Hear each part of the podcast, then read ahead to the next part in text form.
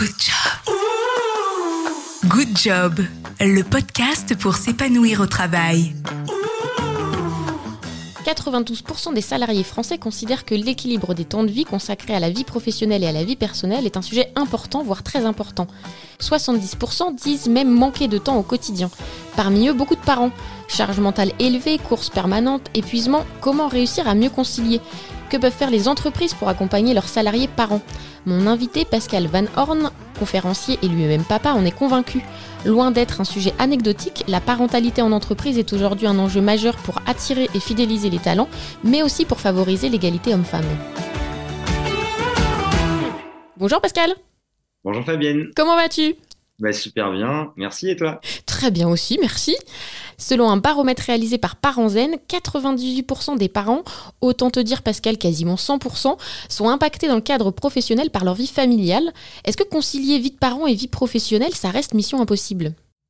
Alors, mission impossible, non. Alors, moi, je suis un éternel euh, optimiste et positif. Donc, moi, je pense qu'effectivement, beaucoup de choses sont possibles. Mais on va pas se mentir, oui, c'est pas simple. Euh, on pourrait s'interroger sur ce chiffre en disant ouais c'est pas nouveau concilier euh, vie de famille et euh, job. Euh, ce qui a changé c'est quand même un contexte sociétal qui est complètement nouveau, qui a notamment explosé avec la pandémie hein, il y a quatre ans. Mais effectivement ce nouveau contexte sociétal engendre quoi? Un nouveau rapport au travail, une nouvelle relation au travail, un nouveau rôle du, des parents qui se questionnent beaucoup plus. Alors ça, c'est lié notamment à l'explosion des neurosciences appliquées à l'éducation et donc effectivement un questionnement, un cheminement de son rôle parental sur le sujet. Et puis côté entreprise, il y a quand même aussi une grosse nouveauté, c'est une guerre des talents qui est beaucoup plus forte. Et donc n'oublions pas que un autre chiffre, que 80% des salariés sont des parents euh, et on est parents tout au long de la vie, hein, c'est pas juste à la naissance. Euh, et donc effectivement, c'est forcément une donnée à prendre en compte en matière d'attractivité et de rétention des talents.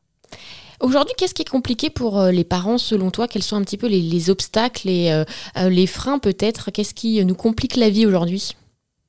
Qui complique la vie, c'est qu'on a envie de se, et c'est une bonne chose, mais on a envie de se réaliser dans toutes nos sphères de vie. Donc on a envie d'être heureux, euh, impliqué, engagé, épanoui, et dans sa vie euh, perso, donc là en l'occurrence sa vie familiale, mais également dans sa vie euh, professionnelle. Et donc là, ça peut paraître parfois des injonctions qui sont, euh, qui pourraient paraître un petit peu contradictoires. Donc comment réussir à concilier ça, c'est pas simple.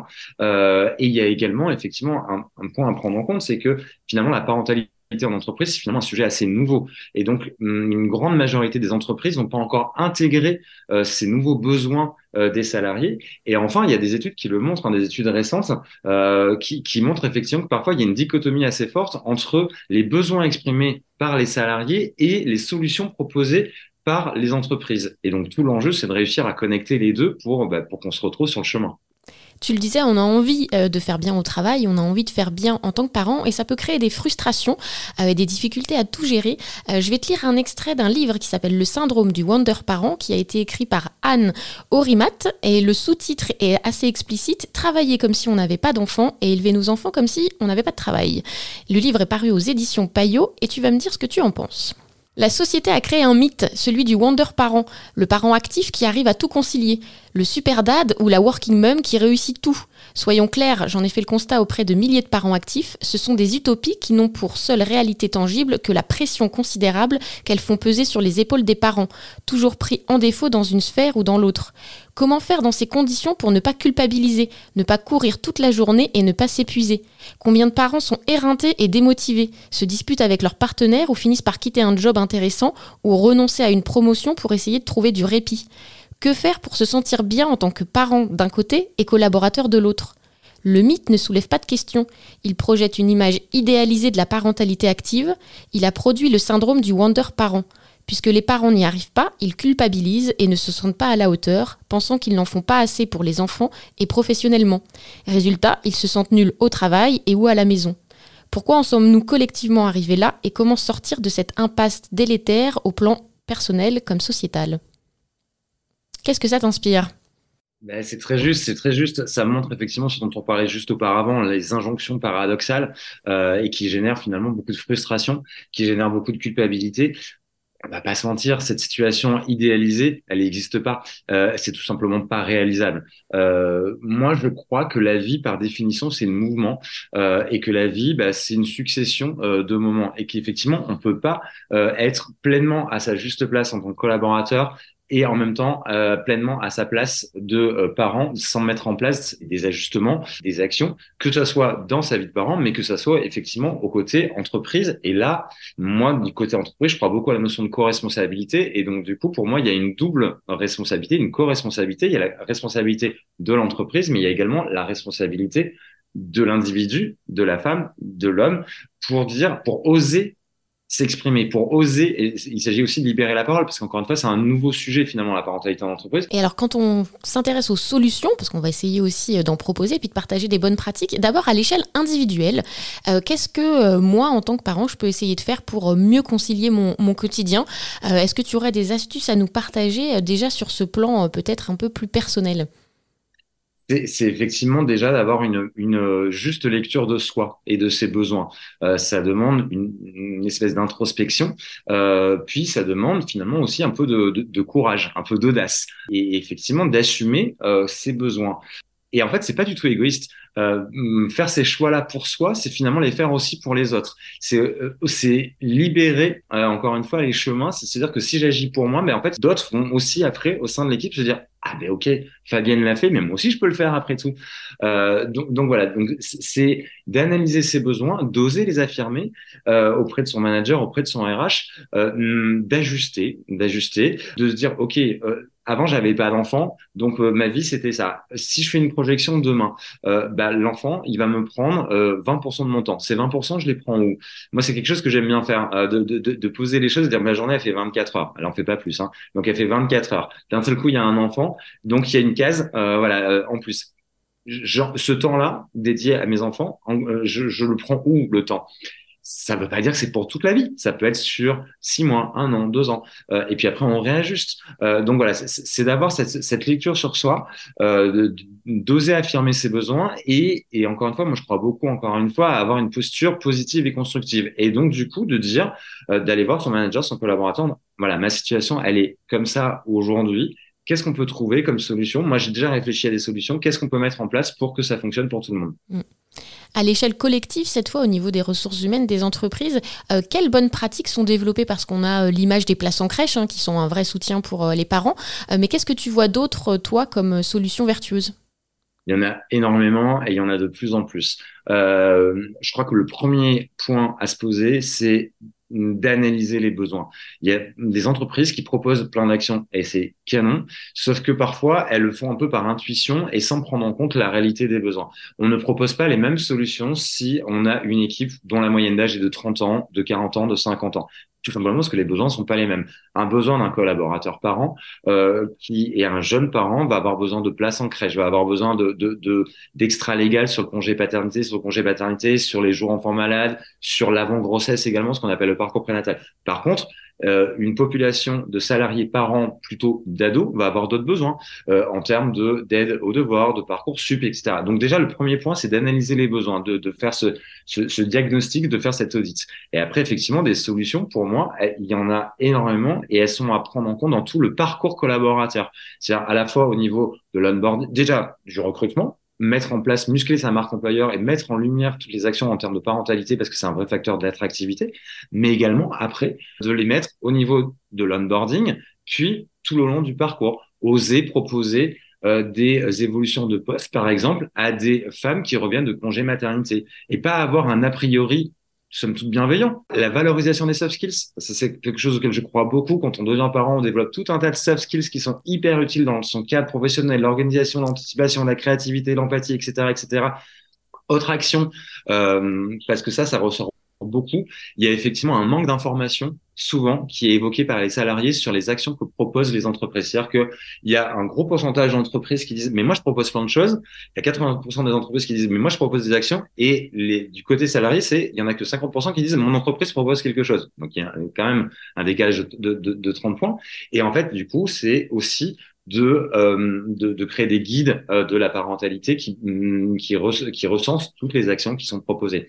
Euh, voilà, des actions. Tu as parlé des places en crèche, évidemment. La notion de rôle modèle, mettre en lumière les collaboratrices, les collaborateurs qui vivent pleinement leur vie de parents tout en vivant pleinement leur vie de carrière. Et puis, évidemment, parce qu'on parle d'un changement sociétal, ça s'accompagne, ça se sensibilise Donc, je pense qu'il y a plein d'outils pour sensibiliser à la fois les managers, mais les collaboratrices, les collaborateurs sur le sujet. C'est des conférences, c'est des ateliers, c'est des podcasts. Il y a de plus en plus d'entreprises qui proposent des podcasts en interne, comme là, on est en train de le faire. Je crois beaucoup au micro-learning. Euh, on a euh, voilà le, concept de passer trois heures devant un e-learning. Je pense que c'est un peu daté et qu'on peut proposer effectivement des capsules vidéo courtes. Bref, des outils, il y en a beaucoup. Est-ce que le télétravail et la flexibilité en termes d'horaire euh, sont également clés aujourd'hui?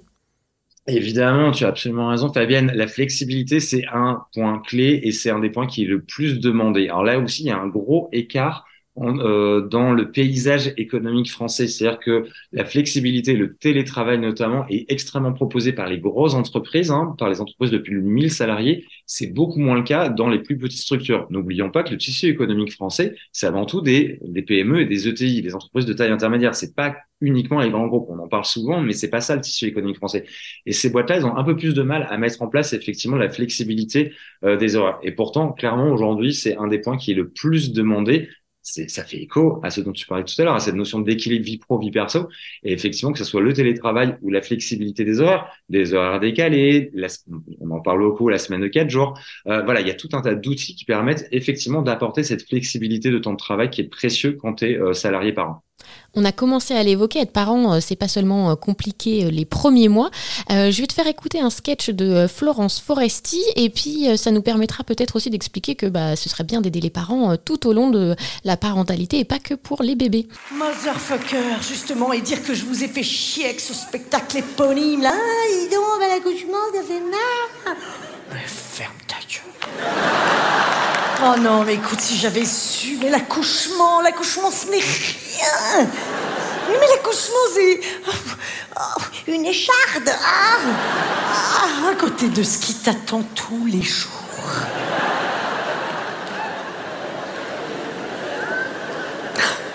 Les devoirs. Pourquoi ils font ça?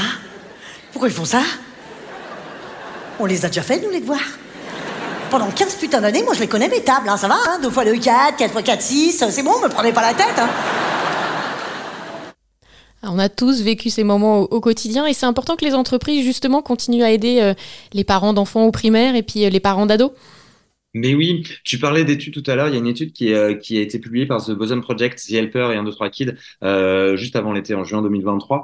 L'étude est très riche, mais il y a notamment un point relatif à ta question sur, euh, il y a une question qui est posée, à quels âges de l'enfant la routine parentale est-elle la plus difficile à gérer? Et ce qui ressort le plus, c'est plusieurs moments. Il y a le moment de la naissance, donc de la petite enfance, voilà, on en a parlé pour, pour plein de raisons.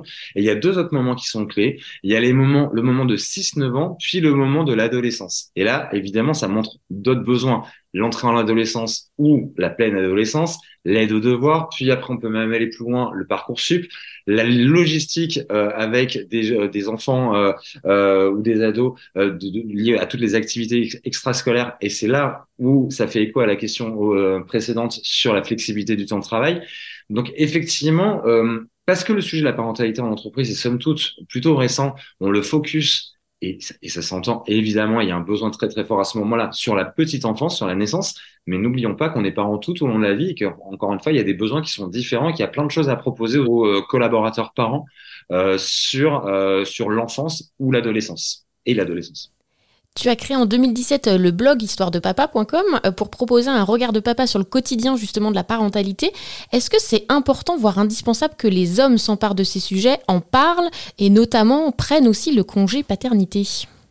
Mais c'est absolument essentiel pour tellement de raisons. Alors là aussi, c'est très nouveau de parler de la paternité en entreprise, euh, mais oui, c'est absolument essentiel moi, j'ai créé effectivement l'histoire de papa parce que j'ai cette conviction que si on change le regard de la société euh, sur les pères, ben en fait, on impacte en douceur sur l'égalité entre les femmes et les hommes. Parce que on n'a pas encore posé le sujet, mais pourtant il est, il est clé. Quand on parle de parentalité en entreprise, on a un fil énorme à tirer sur l'égalité entre les femmes et les hommes. On le sait typiquement sur les évolutions de rémunération, mais aussi les, révolutions, les évolutions professionnelles, où clairement, cette France Stratégique a sorti une étude en début d'année 2023, euh, où on voit vraiment les courbes sont flagrantes, une augmentation de la rémunération des pères suite à la naissance de l'enfant, parce que il est perçu dans l'entreprise comme quelqu'un de plus responsable et une chute énorme de la, rémunération pour les femmes pour plein de raisons, notamment pour le temps partiel qui est pris par une femme sur deux suite à la naissance d'un enfant par 50% des femmes. Euh, donc effectivement, si on veut changer la donne, il faut changer le regard de la société euh, et y compris au sein de l'entreprise, sur les pères. Et donc, il est absolument nécessaire d'encourager les pères à prendre leur congé paternité. Je me suis engagé, moi j'ai milité sur l'augmentation de la durée du congé paternité, où il est passé effectivement à 28 jours depuis le 1er juillet 2021. C'est pas, c'est pas incroyable, mais c'est déjà un pas. Euh, c'est un premier pas, hein, euh, voilà. Euh, mais sur ces 28 jours, il n'y a que 7 jours qui sont obligatoires, 3 jours de congé naissance et 4 jours de congé paternité. Tout l'enjeu, effectivement, des entreprises au niveau RH ou manager, c'est d'encourager les pères, les nouveaux pères, à prendre leur congé paternité. Je vais pas citer l'entreprise, mais il y, a des grosses entreprises françaises qui ont même comme objectif que 100% des collaborateurs papa prennent leur congé paternité. Donc, pour, pour dire comment c'est effectivement un, vrai enjeu. Euh, pour ça, il y a plein de choses à faire. Il faut sensibiliser euh, les euh, collaborateurs et les managers à ce congé paternité, comment il fonctionne, parce que souvent il n'y a pas l'information, comment il fonctionne, qu'est-ce qu'il peut apporter pour le bien-être individuel, familial, parce que c'est aussi un impact positif sur le, les familles, hein, sur le lien avec le bébé, sur les familles, sur le couple. On sait qu'il y a un couple sur trois qui se sépare sur la première année de l'enfant euh, et une présence du père a un impact positif sur le sujet par rapport à la charge mentale évidemment. Euh, voilà, mais effectivement, donc il, il s'agit vraiment d'encourager. On sait que les hommes ont beaucoup d'autocensure. Il y a une peur du jugement qui est très présente par rapport à la prise de ce congé paternité. Là aussi, il faut sensibiliser, il faut euh, libérer la parole. On peut créer des groupes de parole entre, euh, entre pairs. Euh, je crois beaucoup aussi à la valeur de l'exemplarité. Je pense à un PDG d'une grande banque euh, française qui a osé prendre un congé paternité de trois mois, non pas d'un mois, de trois mois, qui a beaucoup communiqué dessus sur LinkedIn auprès de ses équipes. Je l'ai réinterviewé un an après pour avoir les impacts. Il me disait, mais incroyable, ça a changé. Le fait que le big boss ose, ça a permis aux autres d'oser, aux autres papas de dire si lui l'a fait, moi je peux le faire. Je vais t'emmener un petit peu dans le futur. En 2050, à ton avis, le sujet de la parentalité en entreprise, il sera comment? Parce que je suis positif, je veux dire que j'aurais envie que ça ne soit plus un sujet. Ça, ça serait génial parce que on aura tellement avancé euh, que ça sera complètement intégré et donc en fait, ça sera, voilà, ça sera une évidence. 2050, c'est loin, mais c'est demain, ça va super vite. Il y a encore, mine de rien, beaucoup, beaucoup de boulot parce que oui, on en parle. Oui, il y a des, il y a des entreprises qui mettent en place beaucoup d'actions, mais c'est loin d'être encore la majorité, loin de là. N'oublions pas en plus que les formes de famille sont très différentes. Hein. Euh, on l'a pas évoqué là, mais les familles monoparentales, c'est euh, une famille sur quatre. C'est souvent des femmes. C'est dans 85% des cas, ce sont des femmes qui sont à la tête de familles monoparentales. Il y a aussi des accompagnements spécifiques. Moi, ce que je, ce en quoi je crois, c'est que là, aujourd'hui, on en est juste au début du chemin. J'espère que le point d'arrivée, ce sera 2050, mais là, on en est jusqu'au début du chemin. Ça veut dire quoi? Que là, on est dans une période de, sensibilisation et plus on va avancer, plus on va être fin, plus on va être précis, plus on va être juste dans les actions qu'on va proposer, plus elles seront personnalisées. Alors, il ne s'agit pas de dire j'ai une équipe de 100 personnes, donc je propose 100 actions différentes. Évidemment pas, c'est pas ça. Mais effectivement, on, se doit de prendre en compte le côté polyforme euh, des familles, des situations, des besoins. Et donc, je pense que plus on va avancer, plus on va être euh, juste dans euh, nos propositions, dans nos actions, pour arriver effectivement à que finalement ça ne soit un, non-sujet. La tradition de ce podcast, c'est que je fais travailler un petit peu euh, mes invités et chaque invité pose une question à mon invité suivant. Donc je vais te faire écouter la question de Jérémy Lamry qui était venu nous parler du courage au travail. Comment rendre nos dirigeants courageux? Comment rendre nos dirigeants courageux? Alors je pense que mine de rien, il y a quand même déjà un certain nombre de dirigeants, de dirigeantes qui sont courageux parce que le monde euh, aujourd'hui est en telle transformation, euh, le contexte sociétal est en telle transformation que je pense que ça demande du courage d'être dirigeant. Euh, et, et, comment les rendre encore plus courageux, c'est, je pense, c'est les sensibiliser sur tous les enjeux sociétaux parce qu'ils n'en ont pas ils ont pas forcément conscience tellement ils ont de choses à piloter, comment ils doivent faire face dans tous ces temps de, de, de, tempêtes hein, et de crises qui se superposent. Euh, donc c'est de les sensibiliser, c'est de les encourager, c'est de pas les isoler, c'est de pas les déconnecter, c'est de les, c'est de faire en sorte qu'ils restent connectés euh, à, et à la société et aux individus. Une société, c'est c'est une, une, somme de femmes et d'hommes. Donc c'est de les, les, laisser connecter, de continuer de créer du lien. Je crois vraiment que c'est ce dont on a besoin. Et c'est ce, ce lien euh, va leur permettre de mieux comprendre. Et il faut avoir aussi un peu de courage finalement pour aller oser se confronter aux besoins, pour aller se confronter aux besoins alors du marché, du marché de ses consommateurs, mais au marché de ses collaborateurs, au marché de ses futurs collaborateurs, collaboratrices. Euh, donc, donc, ouais, je pense que c'est ça, c'est avoir le courage de sortir euh, et de se connecter au maximum aux autres et à la vie, tout simplement. Quelle question tu aurais toi envie de poser sur euh, ton sujet de la parentalité au travail? De quoi vous auriez concrètement besoin pour réussir à mieux concilier votre vie personnelle et votre vie professionnelle et donc réussir à être épanoui dans les différentes sphères de vos vies? Merci beaucoup Pascal. Merci Fabienne. À très bientôt, bonne journée. À bientôt, au revoir. Good job. Good job, le podcast pour s'épanouir au travail.